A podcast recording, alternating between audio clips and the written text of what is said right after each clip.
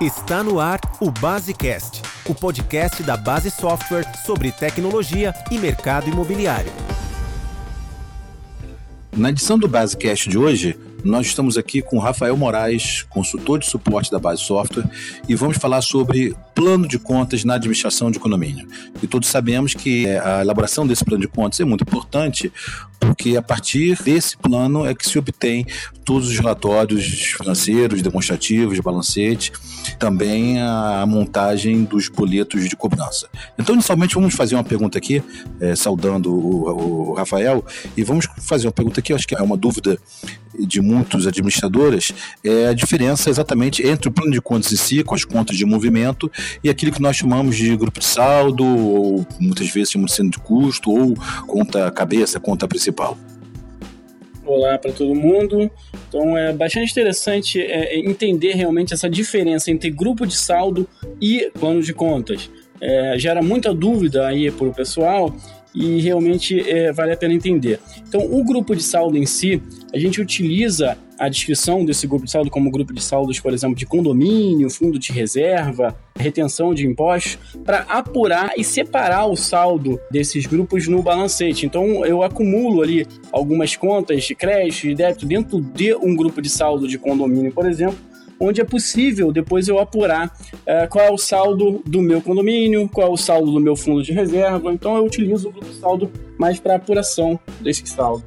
Muito bem. Esse grupo de saldo é, condomínio, acho que muitas empresas chamam de grupo de saldo ordinário, que são as despesas e receitas ordinárias. Não é isso, Rafael? Fundo de reserva, isso é importante porque, pela própria convenção do condomínio, esses saldos têm que ser apurados e controlados de forma separada. Isso é, se o dinheiro foi arrecadado para o fundo de reserva, esse dinheiro não, não pode, ele tem que ser contabilizado de uma forma separada, porque não pode ser usado para fazer aquelas despesas ordinárias do dia a dia, a menos que haja aí uma aprovação na Assembleia. Exatamente. Então ele acaba é, é, separando e exibindo de uma maneira mais clara o saldo de cada grupo desse. Então, às vezes, o pessoal costuma controlar também a saldo de poupança, por exemplo, o caixa pequeno de um síndico. Isso tudo a gente vai separando por grupo de saldo. Deixa o, o nosso balancete de uma maneira bem mais, mais clara e, e visível ali o, a separação desse saldo. E o saldo total do condomínio é, então, o somatório dos saldos de todos os grupos de saldo, correto? Exatamente, o somatório de todos os grupos de saldo. É, agora falando sobre o plano de contas em si, a gente tem aí o que eu acho que é importante também a, a apresentar a diferença entre o que é uma conta sintética e o que são a, as contas analíticas. Exatamente. Então, um plano de contas ele é separado por contas analíticas e sintéticas, tá? As contas analíticas são contas que a gente chama de contas principais, tá? Como contas de, de despesa, onde eu tenho lá a despesa com o pessoal. O plano de contas ele é dividido entre contas analíticas e sintéticas, tá? Essas contas sintéticas são as contas que a gente chama de principais, as contas agrupadoras, tá? E um exemplo de organização dessas contas, eu tenho lá, por exemplo, uma conta agrupadora de despesa, onde eu posso ter dentro dessa, dessa conta uma outra conta agrupadora, uma despesa com pessoal, tá? Que é uma conta também sintética. E aí, dentro dessas contas, eu crio subcontas que eu posso ter lá uma conta de folha salarial, INSS, PIS, imposto de renda, que eu vou utilizar para fazer os lançamentos e lançar os valores é, dentro ah, do meu balancete, por exemplo, que são contas analíticas. Ótimo, acho que ficou bem claro esse exemplo, é, Rafael, ficou bastante, bastante claro esse entendimento. Bom, vamos lá. Uma outra preocupação na hora de se criar o plano de contas é exatamente com a questão da nomenclatura, né? A gente percebe que às vezes alguns planos de contas são criados nomenclaturas que talvez não estejam tão adequados. É, exatamente. Além de ter o problema, às vezes, que eu me deparo com as contas serem criadas em duplicidade, tá?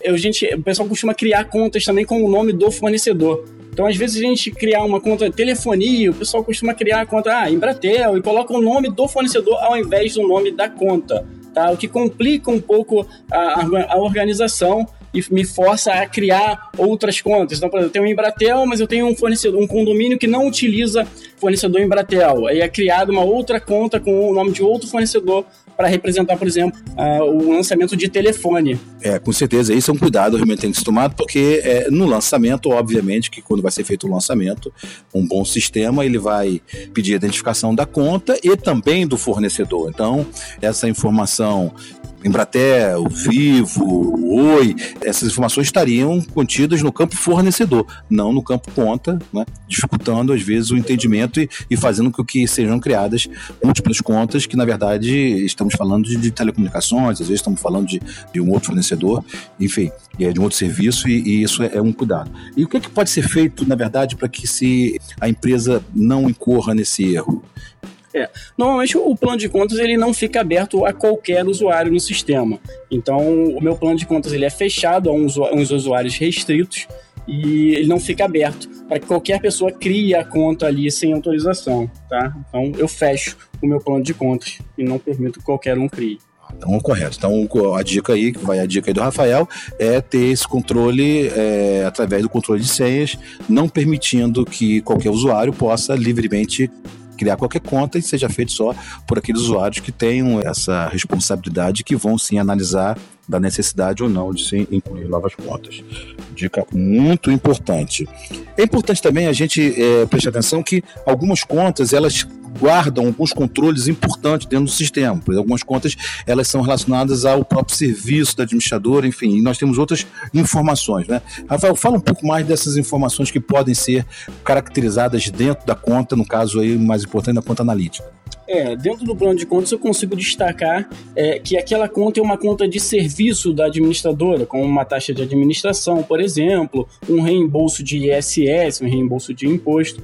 Então é interessante porque eu posso configurar, destacar que as contas são de serviço, assim como também eu posso informar que uma conta ela é uma conta de pagamento obrigatório para uma conta que vai dentro de um boleto uh, de um condômino. Eu posso já configurar essa conta informando que ela é um pagamento obrigatório. Eu posso configurar essa conta informando que sobre ela haverá uma retenção, um reembolso de ISS. Então eh, eu consigo separar e facilitar a minha apuração uh, de serviços e esses outros exemplos que eu citei.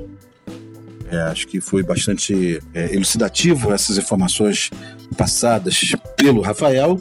Percebe que como é importante realmente a elaboração do plano de contas, porque nele estão contidas também várias informações que vão servir para controles, como por exemplo, como ele acabou de citar aqui, controle de ISS, controle de IR, enfim, controle de pagamentos obrigatórios opcionais. Hoje nós sabemos que dentro dos boletos existem muitos é, existem situações onde tem pagamentos opcionais, às vezes um seguro conteúdo, e essa informação tem que estar bem amarrada no plano de contas para que o sistema depois saiba como deve se comportar em cada situação. Bom, eu agradeço aqui então o Rafael né, pelas orientações é, e por essa, essas dicas aí que ele deu para todas as pessoas que tenham interesse na administração de economias. É, foi um prazer, espero ter ajudado e até a próxima então. Gostou do podcast? Não esqueça de assinar gratuitamente em www.basesoft.com.br/podcast para receber os novos episódios automaticamente no seu celular. Ah, só mais um recado. A Base Software está no Facebook, Twitter e LinkedIn, além de postar matérias, notícias e vídeos no Base Blog.